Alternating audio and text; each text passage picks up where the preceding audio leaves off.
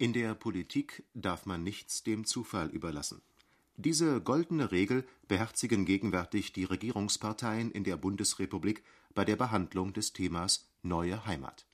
Europas einst größter Wohnungsbaukonzern hatte in der Nachkriegszeit über eine halbe Milliarde Wohnungen entstehen lassen. Sein Ansehen nicht nur in der Bundesrepublik war groß. Doch 1982 kam das Unternehmen ins Gerede Damals enthüllte das Nachrichtenmagazin Der Spiegel, dass sich der neue Heimatboss Albert Vitor und mindestens zwei weitere Vorstandsmitglieder auf Kosten der Firma bereichert hätten. Vitor und seine Managementkollegen wurden gefeuert, und zwar von einem Aufsichtsrat, an dessen Spitze ein Mann stand, der ebenfalls mit der neuen Heimat Geld verdient hatte: Heinz Oskar Vetter, der Vorsitzende des Deutschen Gewerkschaftsbundes DGB Vetter war routinemäßig an sein Amt als Aufsichtsratsvorsitzender gekommen, denn Eigentümer der neuen Heimat war und ist der DGB mit seinen Einzelgewerkschaften. Dem jeweiligen DGB-Vorsitzenden obliegt es, die oberste Aufsicht über das gewerkschaftseigene Unternehmen zu führen. Heute steht unumstößlich fest, dass weder Vetter noch seine übrigen Gewerkschaftskollegen ihren Aufsichtspflichten gegenüber der Geschäftsführung der neuen Heimat gewachsen waren. Strittig ist nur noch ob sie schlicht überfordert waren oder aber die Manipulationen des Vitor-Vorstandes bewusst deckten. Im Februar 1982 jedenfalls musste wegen der Spiegelveröffentlichung ein Trennungsstrich zwischen Aufsichtsrat und Vorstand der neuen Heimat gezogen werden. Vitor und zwei weitere Vorstandsmitglieder wurden fristlos entlassen. Die ganze Angelegenheit war für die Gewerkschaften peinlich, es schien jedoch, als ob sie durch die rasch getroffene Personalentscheidung bereinigt worden sei von dem, was man heute zu Recht den Neue Heimat-Skandal nennt, war allerdings Anfang 1982 nur ein Zipfel sichtbar geworden. Tatsächlich wurde das ganze Ausmaß der Neue Heimat-Krise auch der Öffentlichkeit erst fünf Monate später deutlich. Der Gewerkschaftskonzern stand am Rande der Pleite er konnte nur vor dem Zusammenbruch gerettet werden, weil der DGB und seine Einzelgewerkschaften die sagenhafte Summe von fast anderthalb Milliarden Mark zur Sanierung der neuen Heimatstädtebau aufbrachten. Während der 60er Jahre war die neue Heimat mit Wissen der gewerkschaftlichen Eigentümer in einen privatwirtschaftlichen und einen gemeinnützigen Teil aufgespalten worden. Es entstand die Neue Heimat Städtebau, die sich nun keineswegs mehr um das ursprüngliche Unternehmensziel kümmerte, nämlich für bedürftige Menschen in der Bundesrepublik möglichst preiswert Wohnungen zu bauen. Man plante vielmehr Gigantisches, wie etwa das Aachener Klinikum oder aber riesige Wohnkomplexe, zum Beispiel in Brasilien. Heute ist klar, dass die Erweiterung der Geschäftstätigkeit über den gemeinnützigen Wohnungsbau hinaus der entscheidende Grund für Krise und Skandal der neuen Heimat war doch am Ausgang der 60er Jahre machten alle mit oder spendeten dem Beschluss sogar Beifall: der Aufsichtsrat, die Arbeitnehmer der neuen Heimat, die bestellten Prüfer, die Behörden, ja sogar die gewerkschaftskritische Presse. Der Respekt vor der unternehmerischen Leistung war groß, aber leider auch, wie wir jetzt wissen, der Respekt vor der Größe beträchtlich obwohl der privatwirtschaftliche Neue Heimatstädtebau nun wirklich nicht zu den ureigenen Zielen des gemeinnützigen und gewerkschaftlichen Wohnungsbaus zählen konnte, rief keiner der Verantwortlichen Halt. 15 Jahre später stand man am Rande des Konkurses und mitten in einer tiefen Vertrauenskrise auch der Gewerkschaften. Denn sie wurden zwangsläufig mit ihrem Unternehmen identifiziert 1982 allerdings war nur die berühmte Spitze des Eisberges sichtbar geworden. Im Juli erklärte nach einer Aufsichtsratssitzung der neue Vorsitzende und DGB-Chef Ernst Breit: Man wird nicht nur aufräumen, man hat dort, wo man genügend klare Tatbestände hat, schon aufgeräumt, äh, würde ich zunächst einmal sagen. Äh, die, das sich trennen von Vorstandsmitgliedern, die zum Teil seit Jahrzehnten die Geschicke der neuen Heimat maßgeblich gestaltet und beeinflusst haben, äh, ist ja eine Art äh, der Regelung, wie sie deutlicher nicht ausfallen kann. Sobald die Untersuchungsberichte der beauftragten Prüfungsgesellschaft vorliegen, wird man auch Schlussfolgerungen ziehen können aus den Ergebnissen. Im Sommer 1982 glaubten sowohl der neue Vorstand als auch der neue Aufsichtsrat der Neuen Heimat noch, den Schaden für das Unternehmen in vergleichsweise engen Grenzen halten zu können. Die Skandalgeschichten um den Vitor-Vorstand sollten aufgedeckt und publik gemacht werden. Die neue Heimat Städtebau wurde mit Milliarden aus den Gewerkschaftskassen vor der Pleite bewahrt. Sie musste ihre Tätigkeit im In und Ausland aufgeben. Der eigentliche Kern des Unternehmens, die gemeinnützige Wohnungsbaugesellschaft Neue Heimat, sollte durch Verkäufe von sogenannten Gebrauchtwohnungen aus dem Bestand wieder flott gemacht werden. Der ganze Plan bekam den Titel Strukturkonzept. Immerhin hatte die neue Heimat mehr als 300.000 Wohnungen selbst in Besitz und Eigentum. Dem standen zwar beträchtliche Bankschulden gegenüber, doch alles in allem war nach überzeugenden Kalkulationen das Vermögen bei weitem größer als die Schulden. Deshalb erwartete der neue Vorstand, die gemeinnützige neue Heimat durch Wohnungsverkäufe vor dem Absturz in den Konkurs zu bewahren.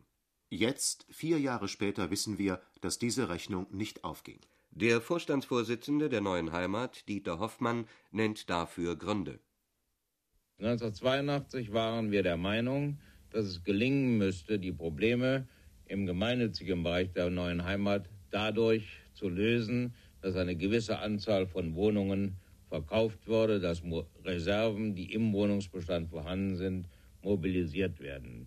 Heute müssen wir sehen, erstens, dies wird schwieriger in einem Markt, wo Immobilien weniger Wert haben, als das vor vier Jahren der Fall gewesen äh, ist. Wir haben insgesamt am Immobilienmarkt doch eine äh, Entwicklung zu betrachten, äh, die nicht mehr dazu führt, dass die früher vorhandenen oder die früher gerechneten Reserven mobilisiert werden können. Das Zweite, und das ist eigentlich das Wichtigste in diesem Zusammenhang,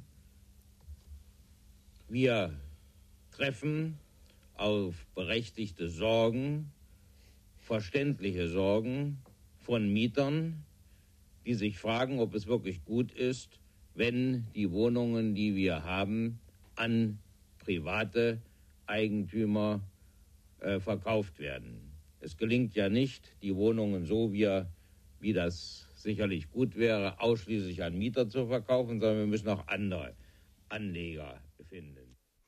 Das Strukturkonzept zur Sanierung der neuen Heimat aus dem Jahre 1982 war also ein Fehlschlag. Und das nicht nur in einer Hinsicht. Erstens konnte das betriebswirtschaftliche Ziel nicht erreicht werden. Es kam keineswegs so viel Geld in die Kasse wie nötig. Zum Zweiten aber wurden durch die geplanten Wohnungsverkäufe die Mieter in Angst und Schrecken versetzt. Stimmen aufgenommen in Bremen. Die größte Schweinerei ist das. Denn äh, die, die können auch nicht mit unserem Geld rumaßen, die Gewerkschaft. Dann brauche ich ja keine Beiträge bezahlen. Wie viele sind da Leute bei, die tatsächlich auch Gewerkschaftsmitglieder sind, über Jahre und haben geglaubt, sie haben hier natürlich ihre Wohnungen gekriegt und haben die auch mit günstigem Geld und so weiter gekriegt, mit günstiger Miete. Und heute äh, wird das in der freien Wirtschaft verscheuert und dann werden die Mieten erhöht und der kleine Mann, der ist dann dran. Ne? Das ist natürlich nicht so gut. Ne? Was also noch 1982 als eleganter Ausweg aus der Krise erschien, erweist sich aus heutiger Sicht als riskantes Manöver. Aber gab es eine andere Möglichkeit? Es gab sie, zumindest auf dem Papier. Wie bei der Neue Heimat Städtebau, so hätte der DGB mit seinen Einzelgewerkschaften auch den gemeinnützigen Wohnungsbau der neuen Heimat mit Milliarden aus den Gewerkschaftskassen oder aber aus dem Vermögen sanieren können. Nicht sanieren können, sondern sanieren müssen, sagen Politiker der Regierungsparteien. Hier Bundeswohnungsbauminister Oskar Schneider vor dem Deutschen Bundestag. Auch die Gewerkschaft trägt als Unternehmer weder andere Unternehmer die volle wirtschaftliche und gesellschaftliche Verantwortung für unternehmerisches Verhalten und Fehlverhalten. Solchen Forderungen hält der DGB-Vorsitzende Ernst Breit immer dies entgegen. Die nach privatwirtschaftlichen Prinzipien arbeitende Neue Heimat Städtebau ist voll von ihren Eigentümern in ihren Schwierigkeiten aufgefangen worden. Die gemeinnützig arbeitende Neue Heimat Wohnungsbaugesellschaft ist nie angetreten mit dem Ziel, Gewinne zu erwirtschaften, sondern die Gewerkschaften sind hier eingestiegen, um einer Not abzuhelfen. Wohnungsnot abzuhelfen. Und das hat dazu geführt, dass sie in einer Größenordnung von mehr als 500.000 Wohnungen gebaut haben. Das kann aber nicht dazu führen, dass die Gewerkschaften laufend Geld in diesen Wohnungsbestand hineintun, der ohnehin Wertigkeit hat, die höher liegt als die Schulden, die die neue Heimat hat. Aber um das in Ordnung zu bringen, braucht man mehr Zeit, als wir offenbar zurzeit erwarten können. Beim gemeinnützigen Wohnungsbau wollen also die Gewerkschaften kein weiteres Geld geben, weil sie dort auch keine Verdienstchance haben. Gemeinnützige Unternehmen schütten eben nur sehr bescheidene Gewinne aus.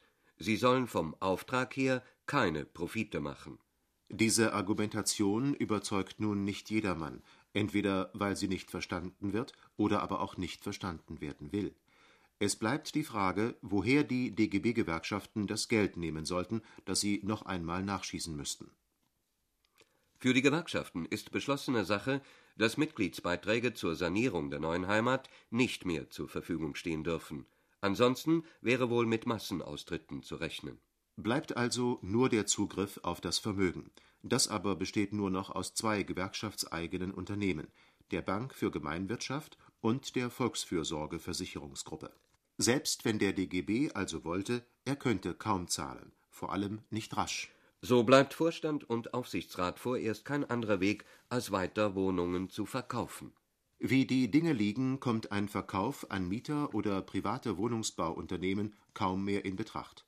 Wirtschaftlich und auch politisch möglich ist nur noch der Verkauf im großen Stil.